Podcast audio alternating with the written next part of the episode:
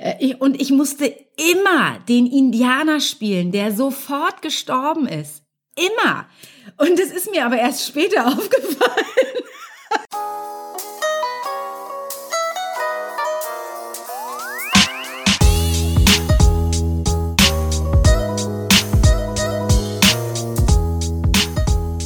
Herzlich willkommen zu einer neuen Folge von Halbe Kartoffel. Mein Name ist Frank und äh, mir gegenüber sitzt mein Laptop, denn äh, wir sind ja in der Corona-Zeit und äh, zum Glück aber ist in dem Laptop jemand drin und zwar Julia Elena Meyer Christian.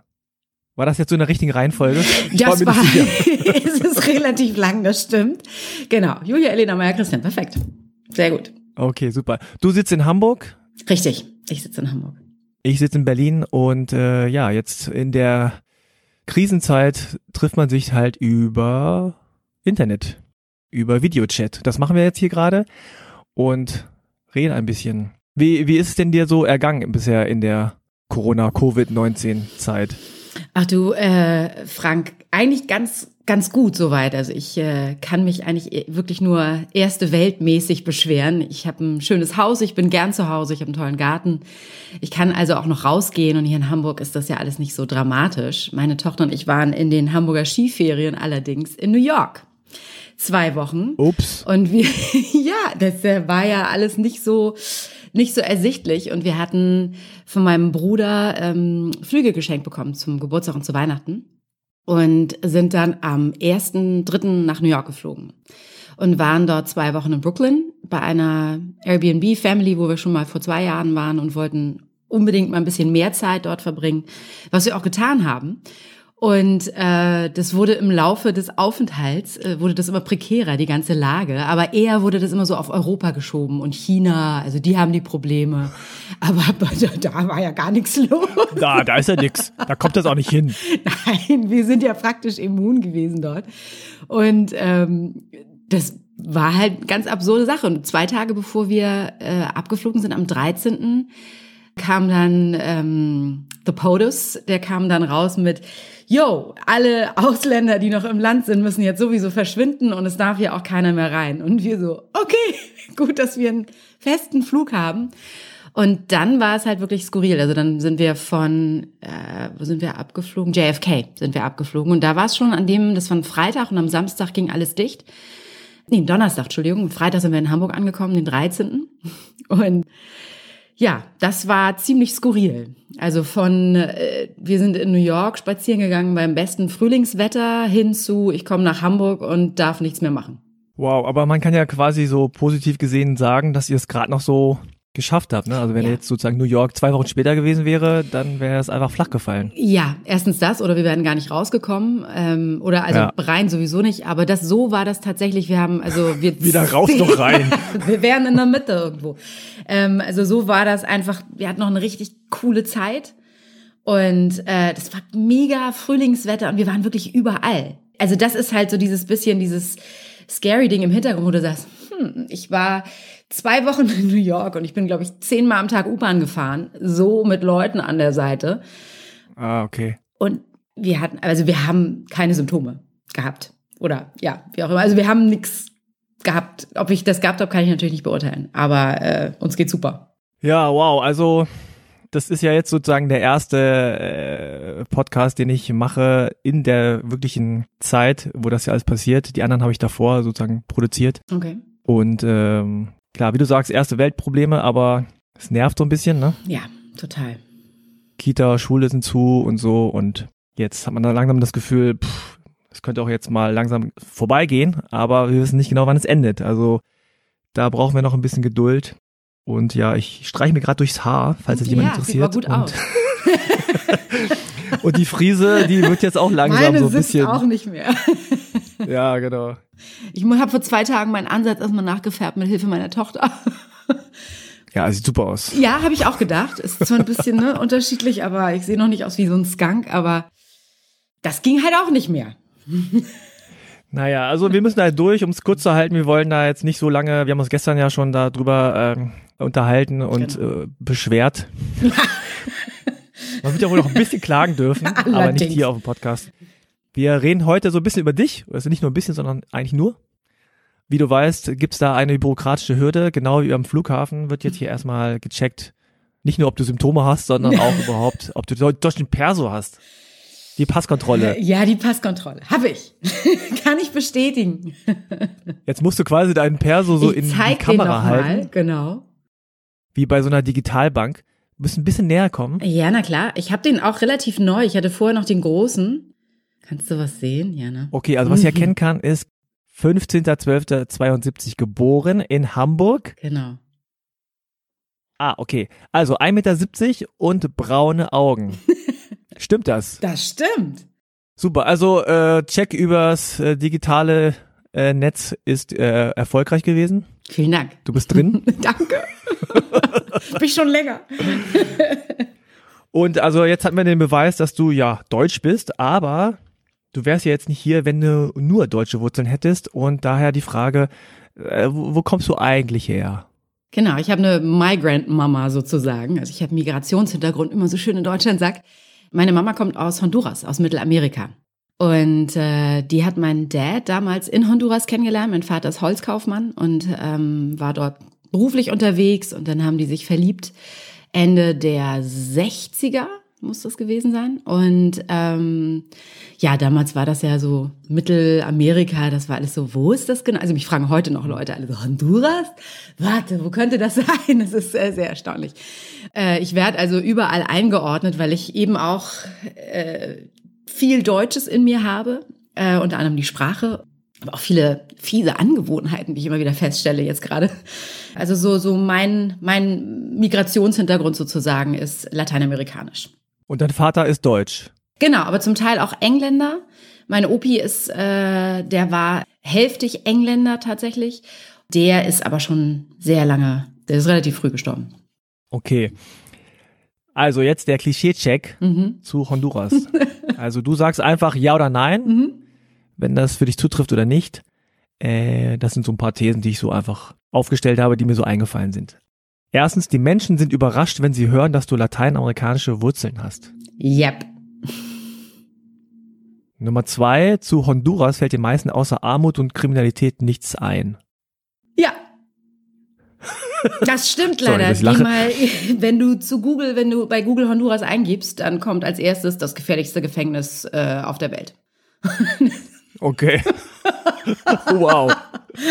Das ist Street Credibility, sag ich mal. Ich sag's dir. Nummer drei. Du liebst tanzen, singen, Tortillas und generell laut sein. ja, tatsächlich. Oh mein Gott. Alles davon. Alles. Nummer vier. Du fühlst dich unter Latinos wohler als mit Deutschen. Hätte ich früher auf jeden Fall mit 100% Ja ähm, beantwortet. Heute fühle ich mich eigentlich überall wohl. Also inzwischen, also ich habe tatsächlich mehr Spaß mit Latinos. Ah. Es ist so. Es ist leider so. Muss dir nicht unangenehm sein, ist okay. Ja, okay. Nummer fünf. Du warst noch nicht mit deiner Tochter in Honduras, weil du Angst hast. Äh, Wir waren schon einmal in Honduras, da war es allerdings tatsächlich noch nicht so gefährlich wie jetzt. Also jetzt ist es tatsächlich so, dass ich deswegen nicht mehr mit ihr hinfahre. Äh, Wir waren da vor, wie alt ist sie jetzt? 17. Wir waren vor 13 Jahren dort. Und ähm, zum 90. Geburtstag meiner Omi. Und ab da ging es richtig abwärts. Und äh, ich möchte aber unbedingt rüber. Ich vermisse meine Family und ähm, werde sie aber nicht mitnehmen. das äh, geht nicht. Mhm. Nummer sechs. Du hast Kälte und den Winter. Ja, 100.000 Prozent. Oh mein Gott. Ja, Nummer sieben. Dir tut es in den Ohren weh, wenn du das deutsche Wort Honduras hörst. das Beste ist, wenn die Leute auch versuchen, also was bist du denn dann, wenn du aus Honduras kommst? Honduräne? Du Räne. Wo ich ja, genau, na, ja, genau, Honduras. Hondurikaner. Hondurika, auch nicht schlecht. Honduräne war bis jetzt sehr häufig, deswegen. Okay. Aber also tut es dir in den Ohren weh oder geht es? Ja, das ist schon, also die versuchen das immer irgendwie original auszusprechen, was da gar nicht so schwierig ist. Honduras. Das H ist immer lautlos und die immer Honduras, Honduras. Hat das eine bestimmte Betonung? Das klingt sehr nach Japanisch. Honduras. Honduras. ja, aber man weiß nicht genau, wenn man jetzt kein Spanisch hat, wo ist es jetzt lautlos? Ist jetzt das H, ne, O, oder ist es das S und Dura? Ist dann eher so französisch, Honduras. Ja, aber also ich weiß ja, dass dann im Zweifelfall nicht Spanisch gesprochen wird. Das ist ja vollkommen okay, wenn man da das nicht komplett und Ja. Honduras okay, ist total in Ordnung. Ich sterbe nicht davon. Oh mein Gott. Okay, aber du, also der Klischee-Check ist jetzt äh, abgeschlossen. Du hast, glaube ich, alle mit Ja beantwortet. Weiß nicht, ob es das schon mal jemals gab, aber Oh, okay, wow. Wir Latinos sind auch mehr Klischee, glaube ich. Also per se eigentlich. das hast du jetzt gesagt. ja, ich stehe dazu. Aber du sprichst Spanisch anscheinend. Ja, ich bin zweisprachig erzogen worden. Äh, meine Mom hat mit mir Spanisch gesprochen, mein Papa äh, Deutsch und Englisch. Wir haben eine Zeit lang in Amerika gelebt.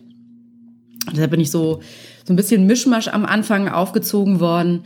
Ähm, aber als, ja, ich würde sogar bei alle drei Sprachen als meine Muttersprachen bezeichnen, ehrlich gesagt. Also Ach cool. das ist, ähm, ja, ich finde das auch. Ich finde das ganz klasse. Früher fand ich es nicht so cool, wenn meine Mutter dann immer Spanisch mit mir geredet hat und meine deutschen Freunde immer so, hä, was hat denn deine Mutter gesagt? äh, ja, ähm, das war dann meistens, also die spricht natürlich Deutsch und hat damals auch Deutsch gesprochen mit sehr, sehr starkem Akzent, was mir auch extrem spät erst aufgefallen ist, ehrlich gesagt. Äh, Ja, stimmt. das kenne ich auch. Ist, da haben mich erst äh, Menschen drauf aufmerksam gemacht. Deine Mutter hat aber einen harten Akzent. Tatsächlich. Ha, ist mir noch gar nicht aufgefallen. Ist dir das auch aufgefallen, dass du das erst merkst, wenn zum Beispiel deine Freunde oder Deutsche im Raum sind Ja, ja, absolut. Absolut. Das ist Hm. oder am Telefon merkt man es natürlich, ne? Ja. Genau, genau. Am Telefon merkt man und und dann hat hat sie halt so bestimmte Worte, die gibt's einfach nicht. Ich glaube, die hat sie hat sie erfunden und aber ich weiß halt, was sie meint. ja, ich muss dann auch manchmal so übersetzen, ne? Also dann, genau. dann merke ich so, okay, diese beiden Parteien verstehen sich gerade nicht. Da muss ich noch was übersetzen, weil da, zu der sprachlichen äh, Komponente kommt ja manchmal auch sozusagen also zu der eigentlichen normalen äh, anderen Sprache kommt ja auch das Sprachlevel Richtig. auch noch. Richtig. Die eine spricht vielleicht sehr akademisch und die andere Person ist dann so ein bisschen so, was? Jetzt? Verstehe ich nicht. Also weil, Ja, ja, also nicht, genau. ja, ja. Ja, ja, das kommt aber auch immer, darauf an. Ähm, also meine Mutter hat extrem schnell und früh Deutsch gelernt. Und äh, die musste wirklich jeden Tag irgendwie, die hat äh, vier Stunden in, in die, ist sie in die Deutschschule gegangen damals. Sie hat an einer deutsch-südamerikanischen Bank gearbeitet, musste dann hier zum Deutschkurs und nachmittags hat sie noch meine Großmutter, meine Deutsche, aufs Auge gedrückt bekommen und musste dann weiterlernen. Also ja, genau. Und Also nee, nichts nix äh, gegen die Großmutter, sondern äh, Alles zur okay. Belastung der Arbeitszeit. Das waren wirklich ein ganzer Arbeitstag. Und sie konnte aber dann auch innerhalb von acht Monaten sehr, sehr gut Deutsch sprechen. Also das war, das fand ich schon erstaunlich. Hm. Weißt du, wie die beiden, also deine Eltern, sich kennengelernt haben? Ähm, mein Papa ist Holzkaufmann und der wurde damals von seiner Firma aus Hamburg, wurde der nach Honduras geschickt. Also der wurde überall in die Welt geschickt, um äh, spezielle Holzarten zu suchen, einzukaufen. Und ist dort dann in das relativ unbekannte Mittelamerika gekommen und war dann in Honduras, ich glaube, für Mahagoni unterwegs. Was ja heute hoch, hoch verboten ist, natürlich, das zu exportieren. Damals war das noch nicht so in den 60ern. Und meine Mama war ähm, Sekretärin bei der Sägemühle.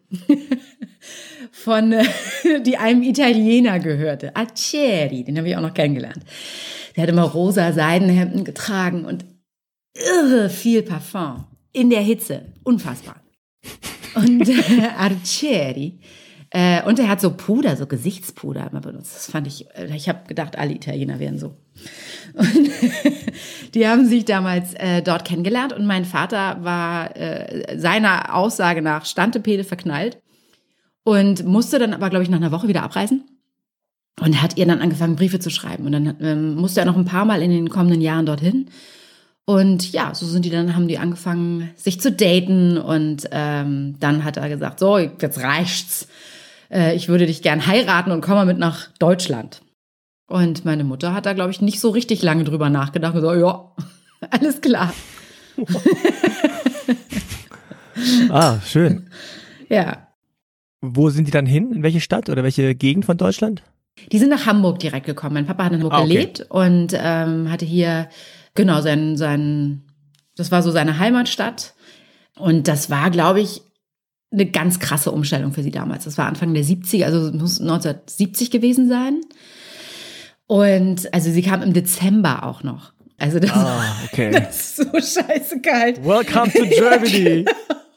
Hamburg im Winter, herrlich. Niemand sprach Spanisch und sie sprach, sie spricht bis heute sehr schlecht Englisch. Also das war schon ziemlich große Liebe, hierher zu kommen und dann einfach so auf, oh, mal gucken, wie das hier so ist.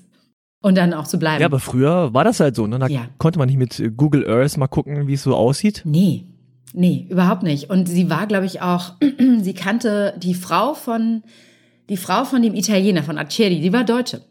Und die hat ihr dann original vorher noch versucht, Deutsch zu kochen beizubringen. Also so Kohlrouladenabteilung und also hat noch nie gemacht. In meinem ganzen Leben habe ich nie eine Kohlroulade gegessen. Ever. Und die hat aber damals dann halt auch so ein bisschen so Knigge gemacht für Deutschland, wie das so ist und wie man sich so vorstellt. Und ich glaube, das war sehr, sehr abstrakt für sie. Und als sie dann hierher kam, war das wirklich so ein bisschen Kulturschock. Ja, weil die Menschen ja hier sehr, sehr, also gerade in Hamburg sind das alles so Muscheln, die ja nicht, nicht Hallo, nicht Tschüss, nicht irgendwas sagen. Also überhaupt das totale Gegenteil von dem Menschen in, in Mittelamerika. Ich weiß nicht, ob man sich das heute noch vorstellen kann, wie stark sozusagen der Kontrast war damals. Und wie auch äh, Deutschland noch anders war, ne? Ja. also wirklich noch viel formeller als heute. Total. Und es war halt auch nicht gang und gäbe, dass ein deutscher junger Mann jetzt einfach eine Ausländerin heiratet.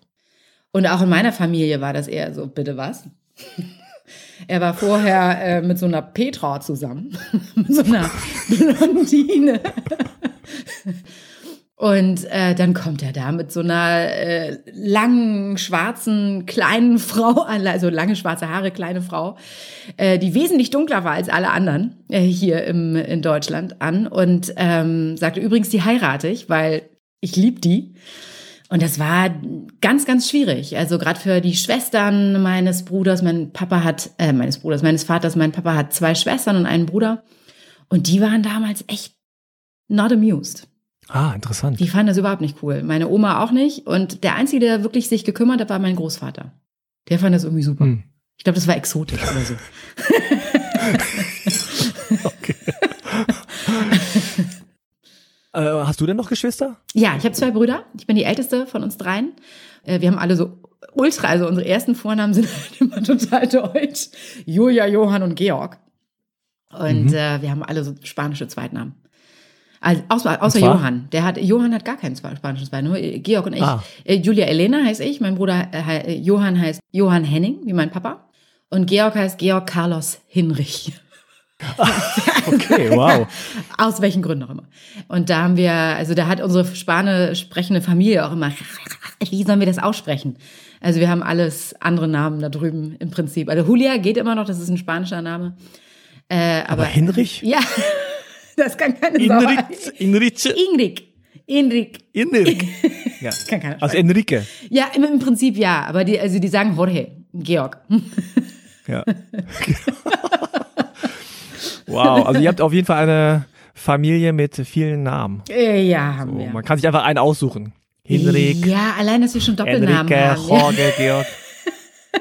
Das ist alles dasselbe. das ist dasselbe. Ja, und wir haben ja auch noch einen Doppelnamen. Die denken immer alle, dass wir alle verheiratet sind, aber nein, es ist unser, also mein Mädchenname, Maya Christian, ist tatsächlich äh, der Name, den mein Urgroßvater mal geändert hatte, weil er Maya so profan fand. Ah, und dann hat er den exotischen Namen er- Christian dazu genommen. Voll gut, hat er gesagt. Ich, was, was nehme ich jetzt dazu? Maya Christian, fantastisch. Ja, seitdem heißt man Maya Christian, also schon ein bisschen länger. Und du bist also in Hamburg aufgewachsen? Zum großen Teil. Also ich, ähm, wir waren am Anfang, äh, sind wir gleich nach Honduras gegangen, als ich, ich wurde in Hamburg geboren und dann sind wir rübergegangen für eine Zeit lang, weil mein Vater halt so viel gereist ist. Und meine Mutter wollte nicht ganz alleine hier sitzen, sondern gern zu ihrer Family. Und äh, dann sind wir nach Honduras eine Zeit lang, dann haben wir in Ohio, in Cincinnati gelebt. Und dann sind wir zurückgekommen und dann kurz danach ist mein, mein zweiter Bruder, also Johann, geboren worden. Und dann sind wir hier geblieben. Also es gab immer wieder die Diskussion, weil mein Vater halt so viel gereist ist, dass wir doch mal nach Amerika ziehen sollten, ganz. Und äh, da waren wir alle so, nein, um Gottes Willen, auf gar keinen Fall, weil er uns da in so ein Minidorf geschleppt hätte, weil er ja immer in der Nähe von Wäldern ist. und sagt, nö, es wäre ganz gut hier in the middle of the nowhere. Lass mal hier hingehen. Und wir alle so, nein, wir wollen hier bleiben. Und dann ist er weitergereist. also, ja. Und äh, wie, wie lange wart ihr in Honduras? Äh, am Anfang gar nicht so lange. Das waren, glaube ich, äh, sechs, sieben Monate, die ich da war. Aber da haben wir bei meinen Großeltern gelebt. Da erinnere ich mich auch nicht mehr dran. Ich weiß, ich sehe nur die Fotos und ich bin unglaublich fett, weil die mir alles gegeben haben. die immer so, oh, das Kind hat zwar noch keine Zähne, aber eine Tortilla kann sie schon mal halten hier. ja, komm. Und ähm, ich war aber danach, also sind wir fast jedes Jahr nach Honduras geflogen, was damals wirklich eine ah. ganz, ganz teure Angelegenheit war. Also ich erinnere mich auch noch, als man in der, in der, Lufthansa wirklich tatsächlich Platz hatte und die noch geraucht haben in den hinteren Reihen.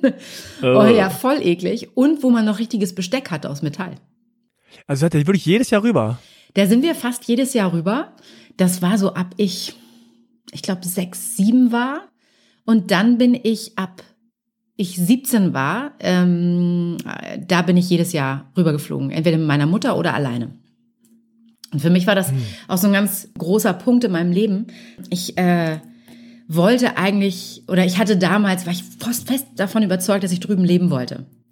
Und eigentlich gar nicht hierher passe. Und dieses ganze immer ewige zwischen den Stühlen sitzen und sich nie richtig irgendwo dazugehören, hat natürlich in Honduras auch nicht geklappt, weil da bin ich halt, ja, das ist meine deutsche Cousine. Was? Und man wird halt nirgendwo, man passt nirgendwo so richtig rein. Und das ist eigentlich so dieses Gefühl, was mich auch durch meine Kindheit und durch meine Jugendzeit und lange bis ins junge Erwachsenenalter begleitet hat. Also eigentlich bis ich meine Tochter bekommen habe. Dass ich mich so richtig gesettelt und geerdet fühle in der Person, in der ich, ich bin und nicht an, das an einem Ort festmache, wo ich mich gerade befinde. Und das war, hm. das, das war anstrengend. Das war keine schöne Zeit. Also man, hier werde ich gefragt, und wurde ich damals auch ganz extrem gefragt, immer, wo kommst du her? Und dann möchten die Deutschen immer so ähm, ganz höflich sein und sagen, wo sind denn deine Wurzeln? und dann, ja, da und da und kann ich mir eigentlich aussuchen. Aber ich bin halt eben auch nie in diese Latino-Schiene reingeschoben worden, sondern alle fragen mich, ob ich aus Thailand komme. Oder ob ich äh, halb, ja, original, genau. Thailand? Ja, Thailand, also so halb Thailand, halb Philippiner bekomme ich. Also das ist eigentlich so der asiatische Raum, den bekomme ich ganz stark. Und ich immer so, okay, interessant, aber nein. Ah. Ja, finde ich, das überrascht mich jetzt ja, auch. Total, kriege ich ganz, ganz viel. Also auch heute noch. Und ich erinnere mich noch, ich war auf, das war das eines der lustigsten Sachen. Ich war auf einer, auf einer Veggie-Messe hier in Hamburg. Und da wollte irgendjemand, dass ich bei dem Stand irgendwie was probiere und er hatte so Kokoswasser. Und ähm, da meint er so, das hier, ich habe hier was aus deiner Heimat. so, bitte was? Also das sind halt so, ne, so unterschiedliche Sachen, die man hier erlebt. Und es war halt einfach, ja, ich wollte eigentlich immer drüben leben. Okay. Aber was sind denn so deine ersten äh, Gedanken, wenn du an Honduras denkst? Also was ist das, was, woran du als erstes so denkst? Ah, das ist die Freundlichkeit der Leute. Also erstmal meine Family auf jeden Fall, weil die großartig. Also eine Riesenfamilie. Meine Mutter hat sechs Geschwister und die haben alle zwischen vier und sieben Kindern. Und meine Cousins und Cousinen haben inzwischen auch so das alles nochmal verdoppelt. Und äh, das ist halt, wenn du da ankommst, das ist so wie eine Riesenumarmung. Gehst du da in so eine große Familie rein. Und es ist, als ob du nie weg warst. Egal, ob du äh, ein Jahr weg warst, ob du fünf oder zehn Jahre weg warst, du bist sofort wieder drin, angeschlossen an alles, an das gesamte System. Alle wissen auch, dass du kommst, also auch die Nachbarschaft. Also, ja. und, und alle, alle so in dem Viertel eigentlich. Das ist so, das fehlt mir hier. So diese, ja, dieses es ist auf der einen Seite dieses Gefangensein natürlich in so einem, in so, in so einem Blob von Familie, die dich halt auch nicht rauslässt und die alles beobachtet und beurteilt, was du so machst. Aber es ist halt auch schön. Also es, wenn du dann auch wieder gehen kannst. Aber es ist auf jeden Fall sehr schön. Mir fehlt auch das Essen echt extrem. Also hier kriegst du halt kein vernünftiges lateinamerikanisches Essen. Ich mache das halt entweder von meiner Mama, die macht das, oder ich mache dann auch ein paar Sachen. Was isst du so? Äh, total gemischt, ehrlich gesagt. Also, aber ich bin wirklich äh, ziemlich lateinamerikanisch erzogen worden. Meine Mutter meinte zwar immer, sie hätte Deutsch gekocht, aber das ist überhaupt nicht der Fall. das fehlt mir total. Und ähm, ja, und tanzen. Ganz ehrlich, die Leute tanzen hier viel zu wenig. Die hören auf. Also die Deutschen, Entschuldigung, aber die, die, ein großer Prozentsatz der Deutschen kann erst tanzen, wenn sie getankt haben. Also wenn sie erst wirklich einen gewissen Pegel haben. Und das ist so ärgerlich, weil dann, ich musste früher mit 14, 15 so lange warten, bis die ganzen alle mal angehackt waren, damit da irgendwie was auf der Party, oh wenn man sich mal bewegen konnte. Und das ist halt. Und dann ist es auch nicht immer schön. Nee, dann ist es ganz furchtbar. Dann machen die einen Pogo, das nennen die tanzen. So, und das ist ja dann so mit an. Also, wo ich dann denke, so, was, was, was ist hier falsch gelaufen? Das gab es doch früher auch mal. Und es gab doch Menschen, die auch Tanzkurse besucht haben oder auch so getanzt haben. Aber das fehlt mir irre. Also, da habe ich halt so eine lateinamerikanische Community hier, wo es mir dann, wenn es mir schlecht geht, sei, also, alles klar, ey, jetzt rufe ich einen kubanischen Kumpel an und dann gehen wir tanzen. Wobei sich das ja, glaube ich, ein bisschen gebessert hat. Also die jüngeren Deutschen, die tanzen mehr und besser als jetzt in unserer früheren Generation. Ja, da hast du total recht. Das stimmt tatsächlich. Nur da Weil auch die Musik eine andere ist natürlich. Ja, und ich werde da nicht eingeladen mehr. Das ist das Problem. Meine Tochter nimmt mich nicht so. mit auf die Partys. Ah, Du weißt, immer so, kann ich mitkommen, kann ich Ja, mitkommen? Ey. so kann ich dich ein bisschen früher abholen? Und dann komme ich noch mal rein. Mama, peinlich, hör auf zu tanzen. Ich versuche Also meine Tochter, wenn ich da so aus Spaß mal irgendwie zu Hause in der Küche tanze, dann zieht die schon die Vorhänge zu. Oh. Papa! Ja, das, äh, das, das ist eine Phase so äh, zwischen 10 und 12, das gibt sich Gott sei Dank wieder. Momentan versuche ich sie gerade dazu zu überreden, dass wir mal einen TikTok machen. Ich meine, Ah, so ein Tanz-TikTok. Ach, es kommt von dir jetzt sozusagen, ja, das nicht von kommt von ihr. mir. Nee, nee, Ah. ich habe da meine, meine Tochter immer so, ja, ich suche mal ein leichtes raus, Mama. Und ich mir so, oh, okay. Ich warte jetzt schon seit zwei Wochen. Du übst schon so. So, genau. Aber du hast es schön gesagt, also es ist wie eine große Umarmung, wenn man da hinkommt. Also das kann ich sehr gut nachvollziehen. Äh, Hamburg, da ging es ja eher so, moin. Ja, wenn du Glück hast. Wenn du Glück Genau. hast. so, so weitergehen. Moin. Ja, und die meinen das, glaube ich, ja noch nicht mal richtig unfreundlich. Das ist einfach so, die sind halt so. Das ist so, das mehr gibt's nicht. So, Äh, da da musst du dann halt irgendwie schon Big Buddy sein, damit da wirklich ein bisschen mehr rauskommt. Und das habe ich immer als unfassbar anstrengend empfunden. Also diese diese Leichtigkeit in Gesprächen, die man im Alltag in Honduras hat, das fehlt mir. Also ich quatsch jetzt halt hier halt Leute zu und da sind die auch immer so, oh, was will die denn immer von mir? Aber wenn ich halt an der Kasse Sicherlich aus Lateinamerika. so wie die redet. Ja, ich krieg dann immer von meiner, von, von meiner Tochter, wenn die da mal mit ist, die meint immer so, Mama, du bist immer so derbe laut. so, "Ah, Wieso? Ich rede komplett normal. Was ist dein Problem? Das ist doch mal! Das kommt davon, wenn man sich gegen 85 Leute durchsetzen muss, die alle gleichzeitig reden. Das, äh, Ja, ja, das ist, glaube ich, tatsächlich so. ist so. Ja. Aber hattest du das denn früher so in der Kita oder in der Schule, das ist immer so ein bisschen, das Temperament war immer so ein Thema bei dir? Ja, ja, ja, das ist total. Also das war ich. Also in der Grundschule war das schon so und wir waren damals ganz, ganz. Ich, ich überlege die ganze Zeit, habe schon vorhin überlegt. In der Grundschule war ich, glaube ich, die eins, das der einzige Mischling sozusagen. Es gab auf unserer Grundschule noch einen farbigen Jungen und es war's. Da war, also das war damals einfach nicht so, äh, weiß ich nicht. Oder in der Gegend, wo ich aufgewachsen bin, das war so ultrabürgerlich. Da war das halt nicht so. Und ich fiel halt auf. Ich hatte halt so einen Pottschnitt. Meine Mutter hat sich bei mir immer ausgetobt. Und mit so ganz schwarzen Haaren, furchtbar echt. Wie so, wie so fehlte noch der, der, das Blasrohr in der Hand. Und dann wäre ich also komplett als Indigen durchgegangen. Und äh, ich war damals auch so ein bisschen dunkler von der Hautfarbe her. Und da war das, da fiel das schon auf. Mein Nachbar war halt genau das Gegenteil. Hellblaue Augen, weizenblonde Haare, all seine Geschwister auch genauso. Und wir sind immer zusammen zur Schule gegangen und da guckten die immer schon. Aha, okay. Also haben die dann was gesagt oder kannst du dich daran erinnern, dass es irgendwie so auch unangenehme Situationen das, ja. deswegen gab? Ja, ja, das gab, ähm, also es war auch so subtiles Zeug. Weißt, ich bin mit Jungs aufgewachsen, es waren alles Nachbarsjungs, mit denen ich mich so beweisen musste. So Regenwürmer essen und damit ich mitspielen darf und irgendwie so eine Gruselkassette hören und äh, ich, und ich musste immer den Indianer spielen, der sofort gestorben Ah, ist. ich- ja, immer. ja. Und das ist mir aber erst später aufgefallen. Ich war immer Das so. ist in Hollywood immer noch so. Allerdings. Und ich erinnere mich an eine Situation und ich glaube, da hat mein Vater das auch mal verstanden, dass wir nicht so deutsch aussehen, wie er, wie er immer davon ausgeht. Also er nimmt uns halt überhaupt nicht so wahr. Er hat so seinen, ja. seinen Filter da drin. Meine Kinder sind noch ganz normal, ganz normal sozusagen in Anführungsstrichen. Ja. Und es gab so eine alte Lady, die wohnte an der Ecke, wo ich immer vorbei musste zur Schule. Und die hat mich auf dem Schulrückweg die stand immer im Garten und hatte nichts zu tun und war halt eine bösartige alte Dame. Und dann zischte sie mir zu, sagte irgendwas und ich hatte das nicht verstanden. Höflich, wie ich erzogen worden war. Da dachte ich, wie bitte?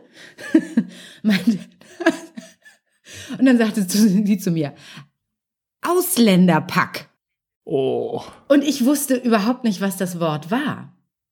Nein, Entschuldigung, Ausländerpack, Ausländerbrut. Zuerst Ausländerpack und dann Ausländerbrut. Und dann dachte ich so, hm. Und dann habe ich das Wort mitgenommen und bin um die Ecke gegangen, nach Hause und habe das dann so den Tag über bearbeitet, weil ich nicht wusste, was das war. Ich war so zweite Klasse. Und ähm, dann bin ich zu meinem Vater am Wochenende, ähm, am Abend und mein Papa, du, ich, was heißt eigentlich Ausländerbrut? Und mein Vater ist ausgeflippt. Wer hat das gesagt? Woher hast du das Wort? Und dann habe ich, ja, das hat die alte Dame da an der Ecke zu mir gesagt. Die nette alte Dame. und mein Dad, ey, der hat sich Jacke über und, und los und der hat die gefaltet. Also danach bin ich das auch nicht mehr bezeichnet worden. Aber das ist, das, also habe ich nie vergessen. Das habe ich nie vergessen.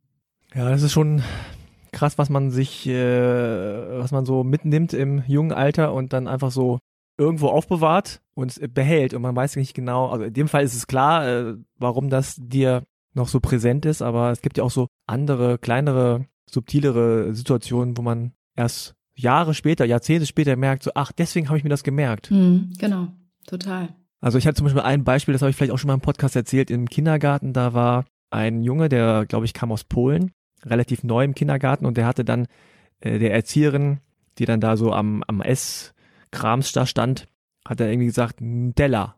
So, ein Della. Und sie so, hm, was, wie? Und hat ihm so einen Teller gegeben. Und er meinte, ein Della. Und sie, ja, hier, ein Teller. Und dann meinte er aber Nutella. Mm. Und das habe ich so präsent in meinem Kopf, dass ich es nachspielen könnte oder, ja. oder, äh, sozusagen nachstellen lassen könnte. Und jetzt ist mir gestern eingefallen zum ersten Mal so richtig bewusst, dass mir äh, deswegen das so äh, präsent war oder ist, weil ich sozusagen seine Verzweiflung gesehen habe, dass er sich nicht ausdrücken konnte. Mhm. Ja, also man hat richtig seine Verzweiflung gesehen, dass er nicht verstanden wird. Also er konnte sich ausdrücken, aber er wurde nicht verstanden. Und dann ist mir aufgefallen noch eine, eine zweite Sache nach äh, quasi über 40 Jahren, dass Nutella gab im Kindergarten, ist auch aus einer anderen Generation. Aber voll mega. So, Nutella? da ist Palmöl drin und sehr viel Zucker. ja. Ja, aber voll gut. Kriminell. Nee, total toll. ja, aber genau solche, genau, solche Situationen sind natürlich prägend. Also das ähm, kann ich gut nachvollziehen. Ja. Hm, hattest du denn damals äh, dann irgendwie über einen anderen Weg jetzt als Schule auch Kontakt zu anderen Latinos? Über deine Mutter, über deinen Vater? Genau, häufig also eben über meine Mom, die dann, wenn ich jetzt auch so zurückblicke, sie hat auch nie deutsche Freundinnen gehabt. Das sind ah. immer, immer alles Latinas gewesen, die Deutsche geheiratet haben. Und dementsprechend musste ich dann, also müssten wir dann mit den Kindern spielen, ob wir wollten oder nicht, weil sie dann halt sagte so, nee, ich will mich mit meiner Freundin treffen und da, ne, ich verstehe das, ich kann das inzwischen nachvollziehen, weil einfach die Sprache fehlt und, und ja, also dieses, dieses ganze in eine Kultur hineingehören und hinein und angenommen werden und sich nicht dafür anstrengen müssen, zu müssen. Und äh, da habe ich dann viel mit äh, genauso halb Latinos wie, wie mir zu tun gehabt. Und ähm, ja, also mit denen habe ich zum Teil noch Kontakt. Ich habe dann erst später tatsächlich wirklich eigene Freundschaften gebildet mit, also nicht, äh, also mit Latinos, die nicht irgendwie mit meiner Mutter bekannt waren oder so. Also das kam dann erst später. Interessant ist ja, dass man sich dann anscheinend äh, auch mit anderen Latinos und Latinas zusammen findet, die jetzt nicht aus Honduras kommen, ja, sondern einfach irgendwie Latinas sind und Latinos. Ganz genau. Und dass es da trotzdem viel Gemeinsamkeiten gibt anscheinend. Total. Also das ist, ist ja ähnlich wie wenn man ein Expatriate irgendwo in Amerika lebt und sich so eine deutsche Nachmittagstruppe irgendwie zusammen sucht, mit dem man dann halt mal Oktoberfest feiert. Ähm, das, ich glaube, das geht allen Leuten so. Und ich glaube, das ist aber für Menschen wie, äh, wie uns, wie so halbe Kartoffeln halt, das ist da eben immer noch so dieses, man sucht immer so dieses Andocken, man sucht dieses, wo gehöre ich jetzt eigentlich hin? Und ähm, also wie, dieses, dieses Gefühl, weder Fisch noch Fleisch, das hat mich sehr, sehr lange beschäftigt. Und ähm, ich finde das auch kein schönes Gefühl. Also das ist äh, kein Gefühl, was, was dir irgendwie Sicherheit gibt oder was dich als Jugendliche selbst sicher werden lässt und selbstbewusst, sondern du bist eher die ganze Zeit so, äh, ja, aber ich bin ja nicht das und nicht das und jeder sieht mich anders. Und ich glaube, deswegen habe ich mir dann irgendwie so eine Crew gesucht, die dann halt auch also viel Latinos, aber auch viel Mischlinge, so wie mich sozusagen, so halb halb und dann auch äh, ganz irgendwo anders her. Also das hat sich dann irgendwie irgendwie so ergeben aus auch, ich glaube aus diesem gemeinsamen Gefühl so, wow, wo gehören wir eigentlich hin? Wir schwimmen alle so ein bisschen, lass mal irgendwie zusammen eine Gruppe bilden. Und kannst du sagen, wie sich das ausgedrückt hat? Also dieses äh, zwischen den Stühlen sitzen, also mit welcher Seite hast du, hast du mehr gestruggelt oder hast du gesagt, nee, ich will meine lateinamerikanischen Wurzeln sehr stark äh, suchen und aktiv irgendwie rausholen oder war es eher so, nee, akzeptieren, dass ich auch Deutsche bin oder, oder wie hat sich das ausgewirkt bei dir? Also ich habe ganz lange mit der deutschen Seite gestruggelt. Ich finde es alles so hm. ultra scheiße und spießig und furchtbar. Und ich habe immer nur die negativen Dinge äh, gesehen, letzten Endes wahrscheinlich unbewusst auch gesucht, um das innerlich zu bestätigen. Wie viel besser das ist, wenn man dann doch irgendwie äh, Lateinamerika, also voller Lateinamerikaner wäre. Und das war auch in der Zeit, ich habe äh, so nach, nachdem ich Abi gemacht hatte, war ich eine, war ich längere Monate in Honduras und habe dort auch immer gejobbt, ähm, habe da immer versucht, immer irgendwie so einen Fuß in die Tür zu bekommen und ähm, habe dann mal beim Label gearbeitet, bei so einem ganz kleinen Musiklabel. Hab dann nach dem Hurricane Mitch 89 war ich, glaube ich, ein halbes Jahr drüben und habe dort so Hilfen organisiert und konnte mir das auch sehr gut vorstellen, so in dem Bereich zu arbeiten und habe dann jedes Mal, wenn ich zurück nach Deutschland kam, so solche, also wirklich solche Tiefs bekommen, wieder in Deutschland und Hamburg zu sein, das war wirklich nicht feierlich. Also ich habe Monate gebraucht, bis ich hier wieder ankam und habe dann schon nebenbei immer Geld gespart, damit ich gleich wieder weg kann. Also das war wirklich so dieses, mhm. ich will gar nicht hier sein. Aber wenn ich in Honduras war, längere Zeit, dann war das halt auch mit ganz vielen Einschränkungen verbunden als Frau weil du natürlich so ein krasses Patriarchat dort hast und auch die Familie natürlich nicht will, dass du da irgendwie was Schande über die bringst. Und mit meinem europäischen Mindset bin ich da halt häufig äh, an die Grenzen der, äh, der Geduld meiner Familie in Lateinamerika gestoßen. Also die fanden das halt nicht cool, dass ich alleine unterwegs war.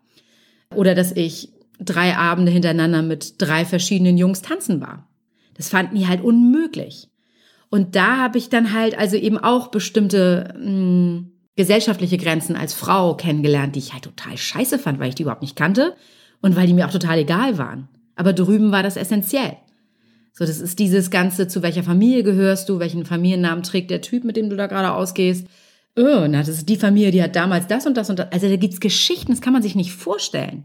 Das sind so Gesellschaftsstrukturen wie aus dem 18. Jahrhundert. Und die existieren da drüben halt eben noch. Und dann habe ich drüben halt immer mehr angefangen zu strugglen damit so, boah, wie, ich darf jetzt hier nicht das machen, was ich will. Ich soll nicht ungeschminkt auf die Straße, weil das ist irgendwie, ich muss mich erst zurecht machen. Hä, was? Ich habe doch eine Jogginghose an, ist alles gut. So, das wird halt nicht so akzeptiert da drüben. Und da habe ich dann halt angefangen, auf beiden Seiten zu strugglen. Das fand ich irre anstrengend.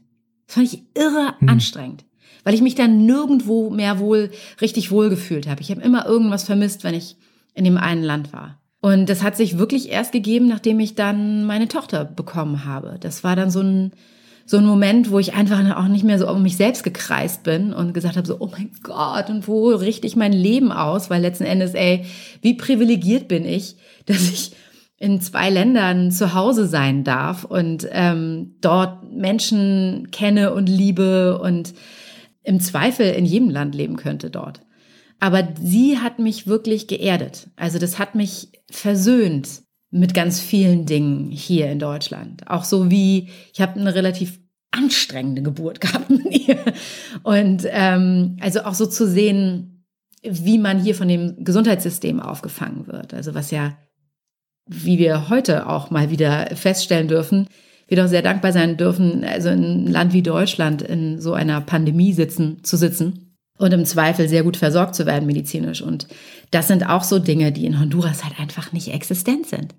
Da gibt es keine Versicherung, da musst du alles bar zahlen. So. Und das hat mich aber dann wirklich, ja, mehr hier in Hamburg geerdet, natürlich, weil, weil wir auch hier leben und wir waren, wie ich am Anfang schon sagte, nur zum Geburtstag von meiner Großmutter das letzte Mal in Honduras. Meine Mama fährt immer noch jedes, jedes, fast jedes Jahr, jedes zweite Jahr rüber und bleibt dann so zwei, drei Monate. Und ich habe so das Gefühl, dass je älter sie momentan wird, dass es so, sie hat so eine bestimmte Sehnsucht, dass sie auch wieder in die heimatlichen Gefilde irgendwie will, obwohl sie hier länger ist inzwischen als drüben.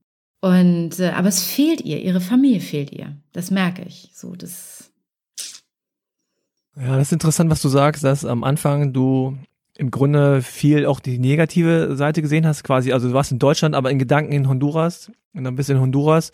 Wenn du da länger bist, irgendwann merkst du, boah, die Strukturen und das ganze System in Deutschland hat schon sein Gutes. Absolut. Ne, und auch wirklich ein großes Privileg, großer Komfort, mhm. große Sicherheit auch. Richtig. Aber man sieht dann immer nur das andere, ne? Am Anfang, dass man sagt, oh, Total. Jetzt will ich, wäre ich gern da, besseres Wetter, ja. so, so, die Leute tanzen und dann, oh nee, jetzt, jetzt irgendwie nerven die mich, weil ich nicht rausgehen soll, ungeschminkt, was soll das? Und wäre ich doch einfach in Deutschland und wäre einfach frei. Genau, ja. Man will so beides, beides gerne vereinen und beides gerne irgendwie haben. Ne? Mhm.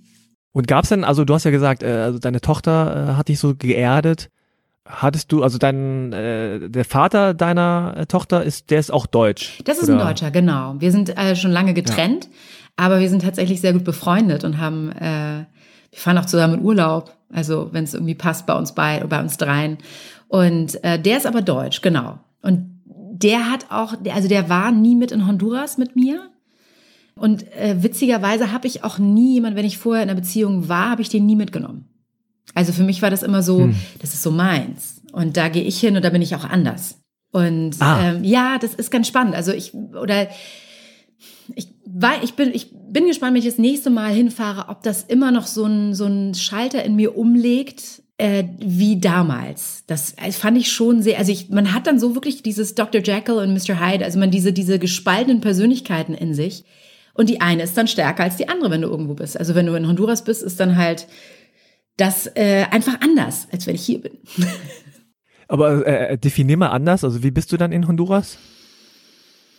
Also das Witzige ist, meine Tonalität in den Sprachen ändert sich auch. Also ich habe eine andere Sprachmelodie und eine Sprach, ich glaube auch eine Höhe, wenn ich auf Spanisch spreche und auch wenn ich auf äh, Englisch spreche, bin ich komplett, also ich klinge wie drei verschiedene Personen. Das ist völlig absurd. Und ich bin dadurch, dass ich in Honduras dann meistens im Urlaub äh, in der Zeit immer bin, bin ich wesentlich entspannter. Ja, also ich äh, passe mich dem Ganzen auch an. Also mit diesem ganzen Flow und dieses ganze, meine Cousins sagen, sie kommen heute, und dann kommen sie doch übermorgen oder wollen mich abholen und dann kommen sie vier Stunden später. Und ich bin hier, würde ich schon Herzkranzgefäß irgendwie platz, bei mir platzen. Und ich so, Alter, die kommen vier Stunden zu spät und drüben ist so, ja, mache ich halt was anderes zwischendurch. So, das regt mich halt null auf. Das ist ein bisschen so wie, ich sag mal das Beispiel, so, so bunte Kleider oder so Klamotten, die man so ja. Total. im Urlaub kauft ja. und so voll, ja, ich gefalle mich so in diesem bunten genau. Kleid oder in diesem bunten Pullover, T-Shirt oder so, mit so einem gebartigten Ding oder was. Ja. Und dann kommt man nach Hause in Hamburg, moin. Genau.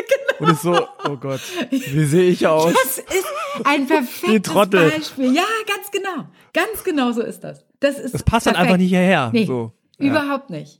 Und ich muss dann auch immer wieder, ich muss immer so ein bisschen justieren. Also damals zumindest musste ich immer wieder, wenn ich dann gelandet bin, habe ich mich schon aufgeregt, wie ätzend die Leute drauf waren, die Fressen, die die ja. gezogen haben.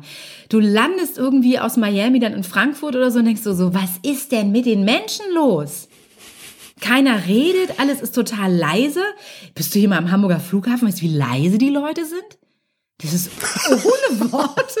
Du so, hallo, was ist denn los mit euch? Alle tot. Mann. Das, oder du gehst in den Bus rein und keiner spricht.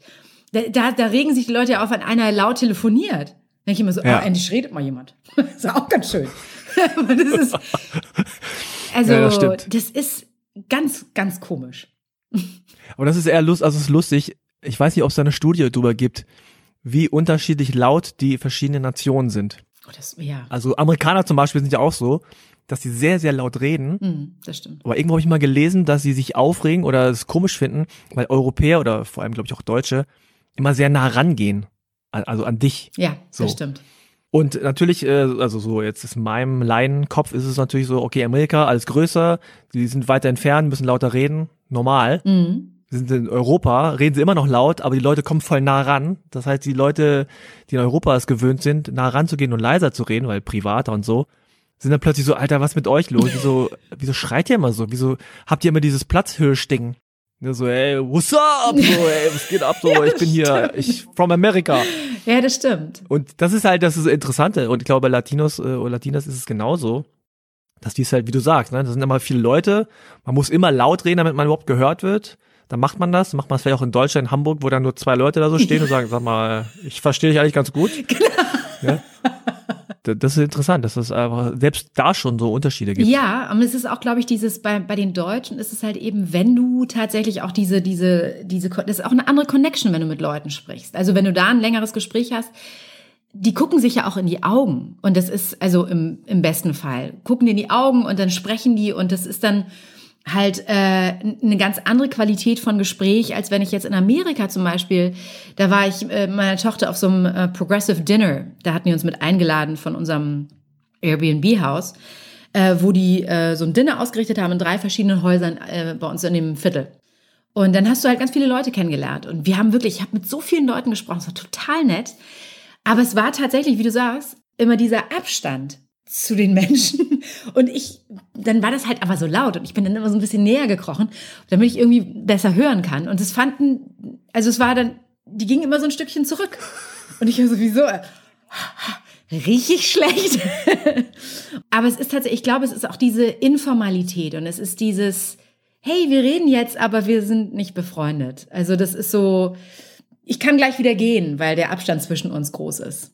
So und das ist, glaube Ja, ich, bei ja, ja. Deutschen immer noch mal ein, noch mal ein anderes, äh, so ein, hat eine andere Wertigkeit.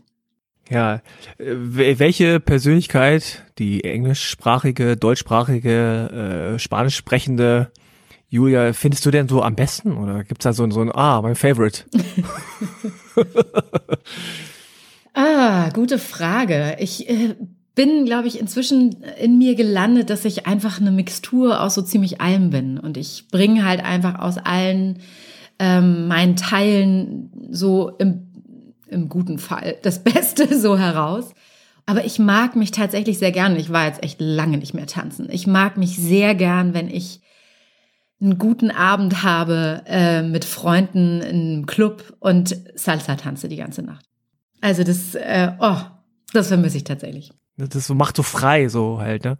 Es ist, also ja, das denke ich auch. Es ist aber auch so dieses, es ist, glaube ich, auch die Kontaktaufnahme, die du einfach hast. Das hast du hier in Deutschland nicht. Und also in Honduras, wenn ich da in einen Club gegangen bin, da habe ich halt mit verschiedenen Jungs getanzt und natürlich auch mit meinen Cousins meinen Kumpels irgendwie, aber auch wenn mich jemand aufgefordert hat. Und das ist hier in Deutschland, also das ist undenkbar. Dass dich Oder es hat schon eine Bedeutung, wenn ich, wenn ich jemand auffordert. Genau. Und wenn du da dann Nein sagst, also dann, dann muss man schon gucken irgendwie, wie man das gut verpackt, dass der da irgendwie nicht äh, komisch draufkommt. Und das ist, das habe ich in, in Lateinamerika und auch hier in den Latino-Clubs, wenn du tanzen gehst, ist das ja genau dasselbe. Da wirst du aufgenommen und sagst, nee, gerade, du, ich trinke gerade was, alles cool. Dann geht er halt weg und geht zur nächsten. Das ist jetzt also nicht irgendwie so, ich habe sein Leben zerstört, sondern, aber es ist auch eine eben, du wirst aufgefordert, das ist genauso wie wenn lateinamerikanische Männer sprechen dich eher an. Hier in Hamburg bin ich ein, ein 80 bevor mich jemand einmal auf der Straße ansprechen würde und sagen würde, ey, hast du mal Bock auf einen Kaffee? Und das finde ich auch anstrengend. Also ich muss auch nicht den ganzen Tag angelabert werden wie in Honduras, wenn du eine Straße entlang gehst und dieses ganze, bei uns nennt man das Piropos.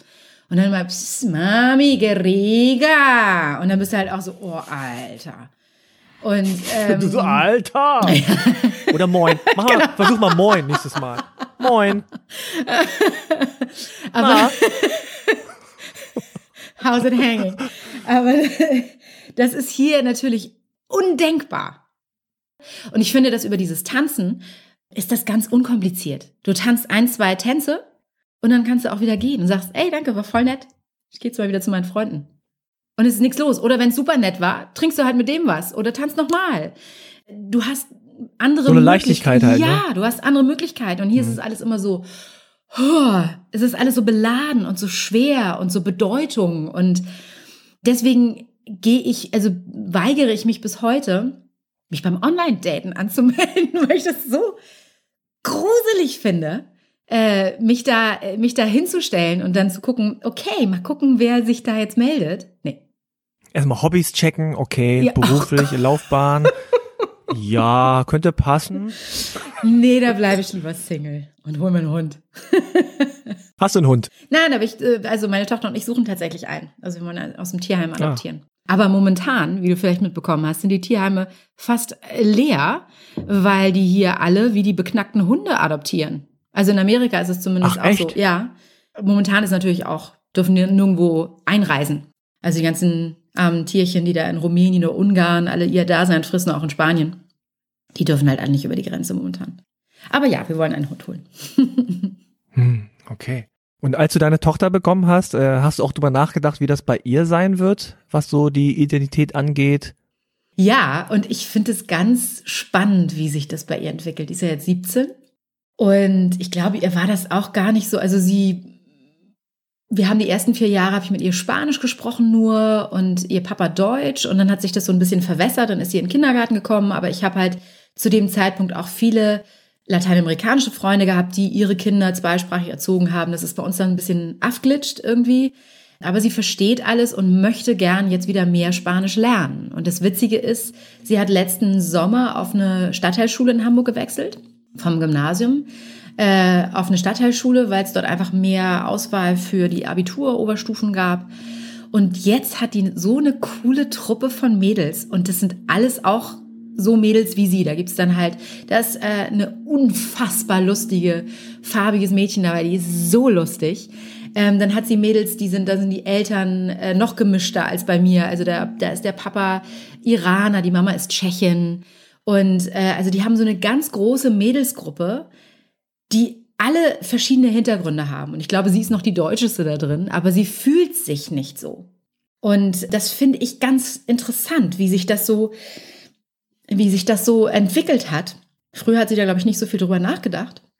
Da war das einfach so, man hat eine Mutter, die spricht mal Spanisch, mal Deutsch, mal Englisch, das ist irgendwie so. Aber jetzt ist es schon so, dass sie da auch mit diesen Mädels besser klarkommt. Also die haben dann ein anderes Verständnis. Also du sprichst mit ihr aber jetzt Deutsch? Also ich spreche auch Spanisch, aber mehr Deutsch tatsächlich. Also das ist, Hm. das ist häufig bei der dritten Generation dann so, das habe ich auch mal ähm, gelesen, dass da dann wirklich sich das so ein bisschen entscheidet, möchten die das, weil die, für die ist das so eine richtige Entscheidung. Die können das so, finde ich das jetzt gut oder nicht? Ähm, und für uns war da, oder für mich damals war das ja nicht so eine Entscheidung. Meine Mutter hat einfach Spanisch mit, mit mir gesprochen. Es war halt einfach so. Ja. Bin ich auch sehr dankbar da, äh, dafür, äh, darüber. Aber für sie ist das jetzt einfach so, sie findet es toll, sie findet es auch super spannend. Wir haben beide jetzt gerade letztens einen DNA-Test gemacht. Diese My Heritage, ich habe so einen großen Stammbaum mal gebaut, weil unsere deutsche Seite auch so super spannend ist. Da haben wir so ein, also das ist unglaublich, ich kann das nur jedem empfehlen, der auch so gemischt ist wie wir. Das ist total lustig, was da alles rauskommt. Was kam da raus bei dir? Also wenn du es verraten willst. Äh, da, oh, klar, das, also Skandinavien. Thailändisch, 98 Prozent. 98 Prozent Thai. Genau. nee, das war tatsächlich eine ziemliche Mischung. Also ich habe natürlich mit Mittelamerikanisch, das wird so als äh, indigen angegeben von Mittel- bis Südamerika. Ich habe zwei Prozent Maasai-Frau, wo auch immer die sich in meinem, in meinem System versteckt, aber nun gut. Okay. Ähm, Skandinavier habe ich damit drin. Das muss über den englischen Teil kommen. Und wir haben aber witzigerweise, meine Mutter hatte das auch und bei mir ist es auch drin, aschkenasische Juden. Über die habe ich noch nie in meinem ganzen Leben was gehört. Ähm, und Okay. dann habe ich mit meiner honduranischen Familie telefoniert darüber und die meinten so, ja krass, wir haben hier so ein Buch, das heißt Juden in Honduras. Und das sind damals Juden, die emigriert sind nach Mittelamerika, irgend so eine bestimmte Richtung, äh, religiöse Richtung. Und da ist unser Familienname, Cortés, ist damit drin. Und äh, das fand ich wiederum ganz spannend. Aber das ist also auch da zu sehen, was für ein Blumenstrauß an verschiedenen Einflüssen jeder von uns eigentlich Interessant. ist.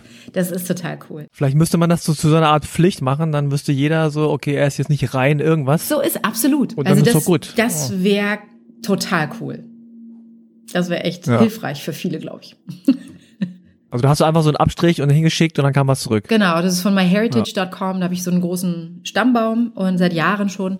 Und dann machst du so zwei Swaps, so Cotton Swaps irgendwie, schickst die ein und dann drei Wochen später kommt so eine geile PowerPoint und mit, der, mit so einer Erde, die sich dann drehen. Und dann zeigen die mal so, es ist so cool gemacht, es ist wirklich ganz süß. Also ich fand's toll. Ah, lustig. Ja. Interessant. Aber du hast damals anscheinend schon bei der Geburt äh, oder nach der Geburt dann dich bewusst entschieden, ich will mit meiner Tochter Spanisch reden. Ja, da war das nochmal ganz stark in mir. So dieser Wunsch, das weiterzugeben auch und dieses Positive, was ich in dieser Sprache auch finde und empfinde, weiterzugeben. Und ähm, das war halt insofern so ein mittelmäßiges Problem, weil äh, ihr Papa halt eben nur Deutsch spricht und keine, kein Spanisch verstand und auch nicht spricht. Und das war dann halt wirklich ein ganz schönes Gezerre. Und ich kam nachher auch nur noch durcheinander, weil ich dann alles Mögliche gesprochen habe. Und ähm, also das ist auch so, ein, so eine so etwas, was ich immer wieder erlebe, dass wenn ich eine Sprache mehr spreche, fliegen die anderen Sprachen in den Hintergrund und ich habe totale Wortfindungsstörungen. Und also das ist so absurd. Auch jetzt, als ich in New York war, habe ich ab dem zwei, ab der zweiten Nacht habe ich nur noch Englisch gesprochen, äh, geträumt und gesprochen. Und es hat ewig gedauert, bis ich jetzt hier wieder normal meine deutschen Worte finden konnte. Ich habe so einen Counterpart in Spanien, mit dem ich auch viel arbeite, von dem äh, Musiklabel. Und da spreche ich halt fast jeden Tag Spanisch. Und das ist halt, ich habe da, dann danach brauche ich immer so fünf Minuten, bis sich mein System wieder so, was will ich jetzt sprechen? Wieder so entrollt, das R wieder, alles zurückgefahren wird.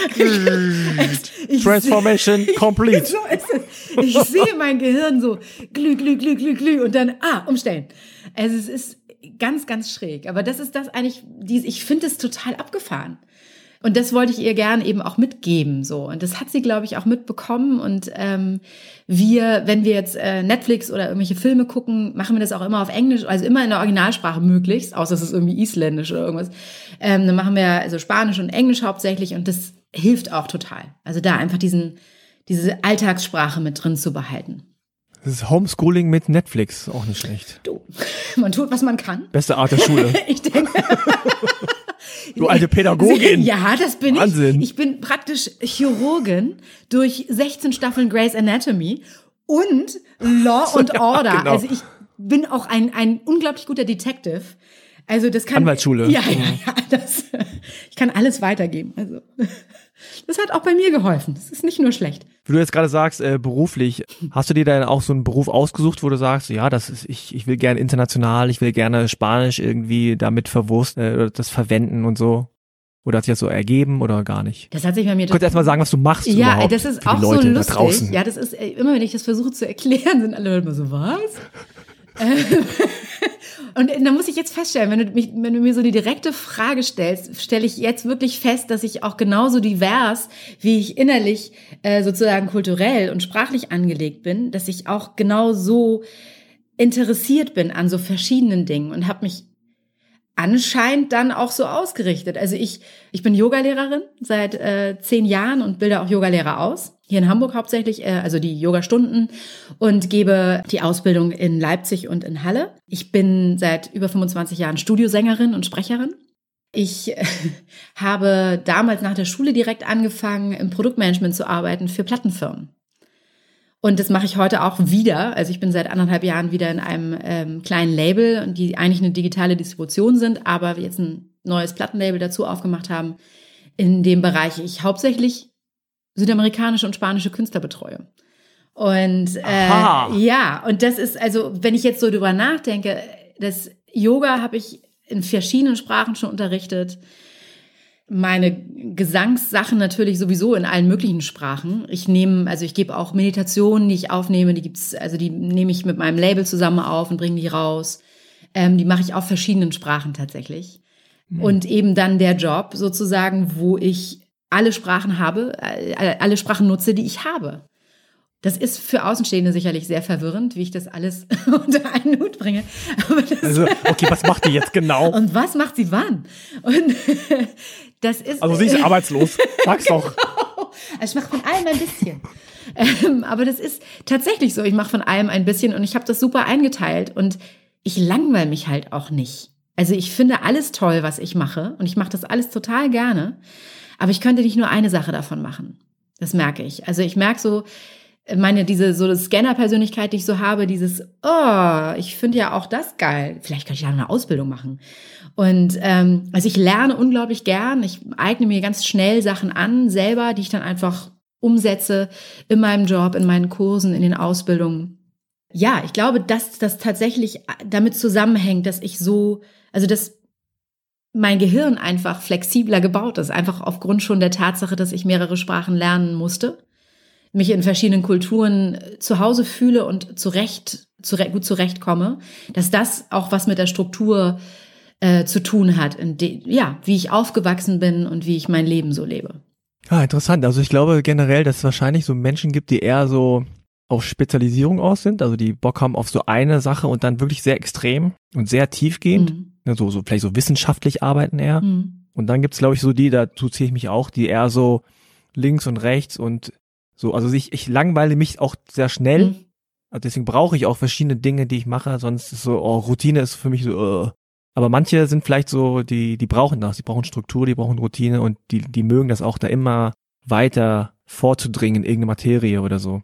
Ich habe mir das früher auch immer gewünscht. Also ich habe mir gewünscht, dass ich so eine Sache könnte. Mhm. Ja. Und dann so geil, ich kann, ich kann nur Mathe. Und dann werde ich, äh, weißt du, dann werde, also dann kann man sich so auf eine Sache stürzen. Und ich fand das eine Zeit lang unglaublich anstrengend. Dieses, oh, guck mal, das finde ich ja auch mega. Also ich habe wirklich so, also Gedankengänge, die sind einfach wahnsinnig anstrengend, weil ich, ich finde viele Sachen super spannend und würde gern noch mal ein bisschen mehr gucken.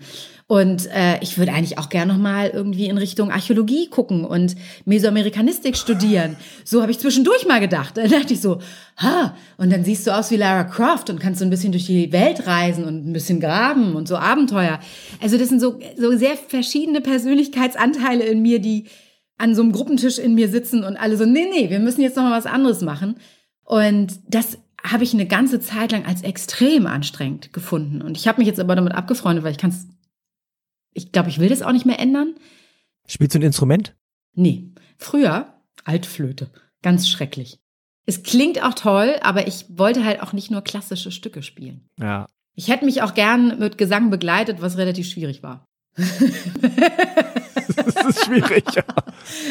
Aber was singst du denn so, wenn du singst? Ähm, also hauptsächlich seit ein paar Jahren Mantras tatsächlich aus dem Bereich, also aus dem ja buddhistischen und hinduistischen Bereich. Und äh, das ist extrem speziell. Also ich habe vorher wirklich äh, alle Pop-Songs der Welt getrellert und habe ganz, ganz viel für alle 90s-Bands damals in Hamburg, die Backings gesungen und ähm, Ah, sag mal ein paar, Name-Dropping. Oh bisschen. Gott, ATC, Sagt ihr das? Ah, okay, der, diese ja. Around the World. Ja. Ähm, oh Gott, was habe ich denn noch alles gemacht? Ich habe die auch alle verdrängt. Ich habe äh, für Roller Girl habe ich für habe ich ähm, Backings gesungen. Ich habe äh, für oh Gott, was habe ich denn noch gesungen? Mit Lukas Hilbert, mit Udo Lindenberg, mit hm. äh, Clowns und Helden. Also alles in dem Bereich, die alle damals viel viel produziert haben, habe ich extrem viel im Studio gearbeitet und das hat total Spaß gemacht. Damals ging das auch alles noch. Das ist ja heutzutage auch alles nicht mehr existent.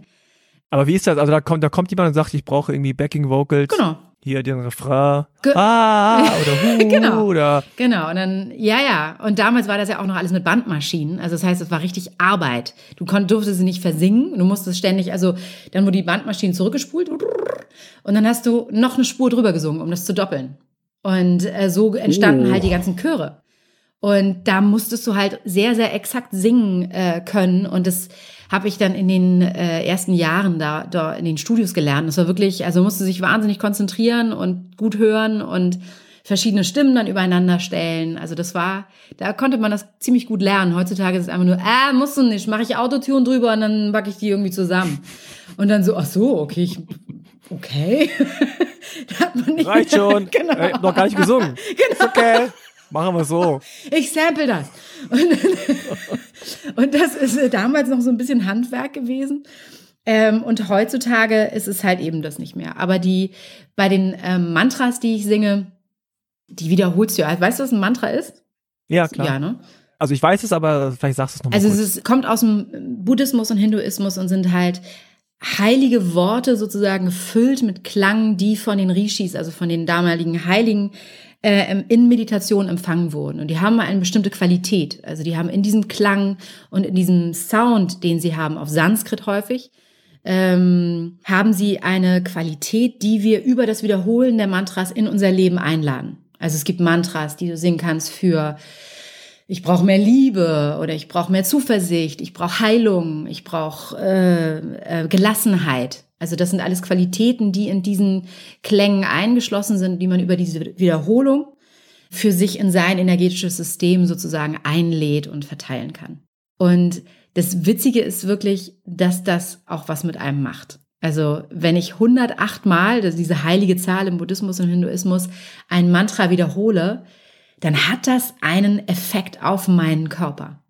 Und das mm. ist extrem spannend.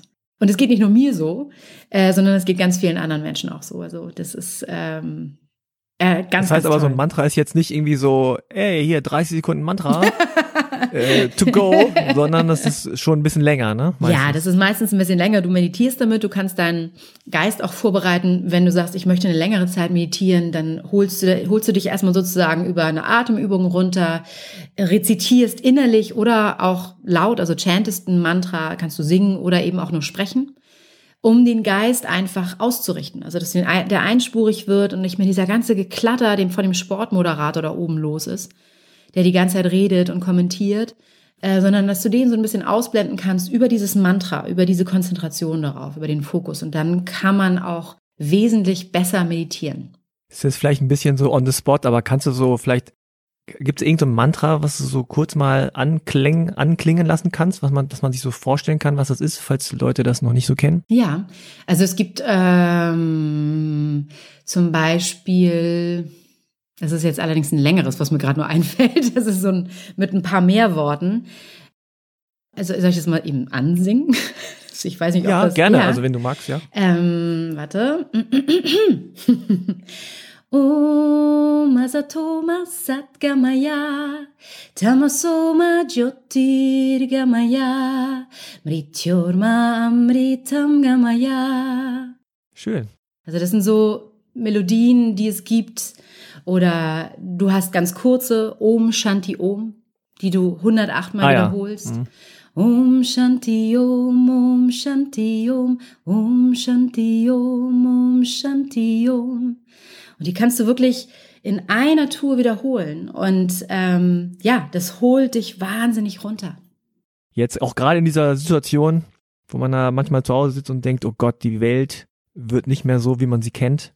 Äh, vielleicht beruhigt einen das. Ja, also ich habe auch auf meinem ähm, Instagram-Channel mache ich sonntags immer so ein Drop ich so ein Mantra, ähm, was man Ach, da ich drop ein Mantra, ähm, äh, was man einfach für zehn Minuten irgendwo in seine Praxis einbauen kann. Also selbst wenn man keine Meditationspraxis hat und das einfach mal ausprobieren möchte und hinterher auch sagt, nee, es ist nichts, auch okay.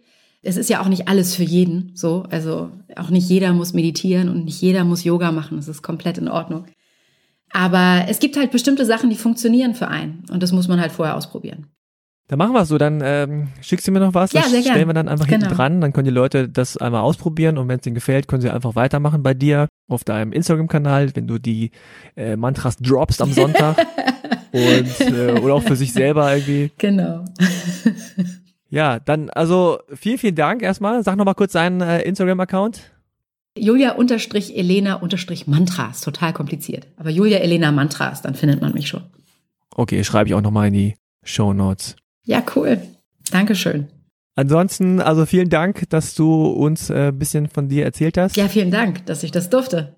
Dankeschön. Aber dann, ja, bleib gesund. Ja, ebenso. Vielen Dank. Wenn das alles vorbei ist, dann treffen wir uns persönlich. Ja, ich freue mich doch. Total gern. Alles klar, dann mach's gut. Ja, du auch. Bis dann. Tschüss. Tschüss. Ja, das war mein Gespräch mit Julia.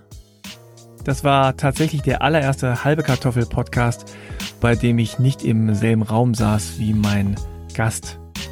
Aber ich hoffe, es hat euch trotzdem Spaß gemacht.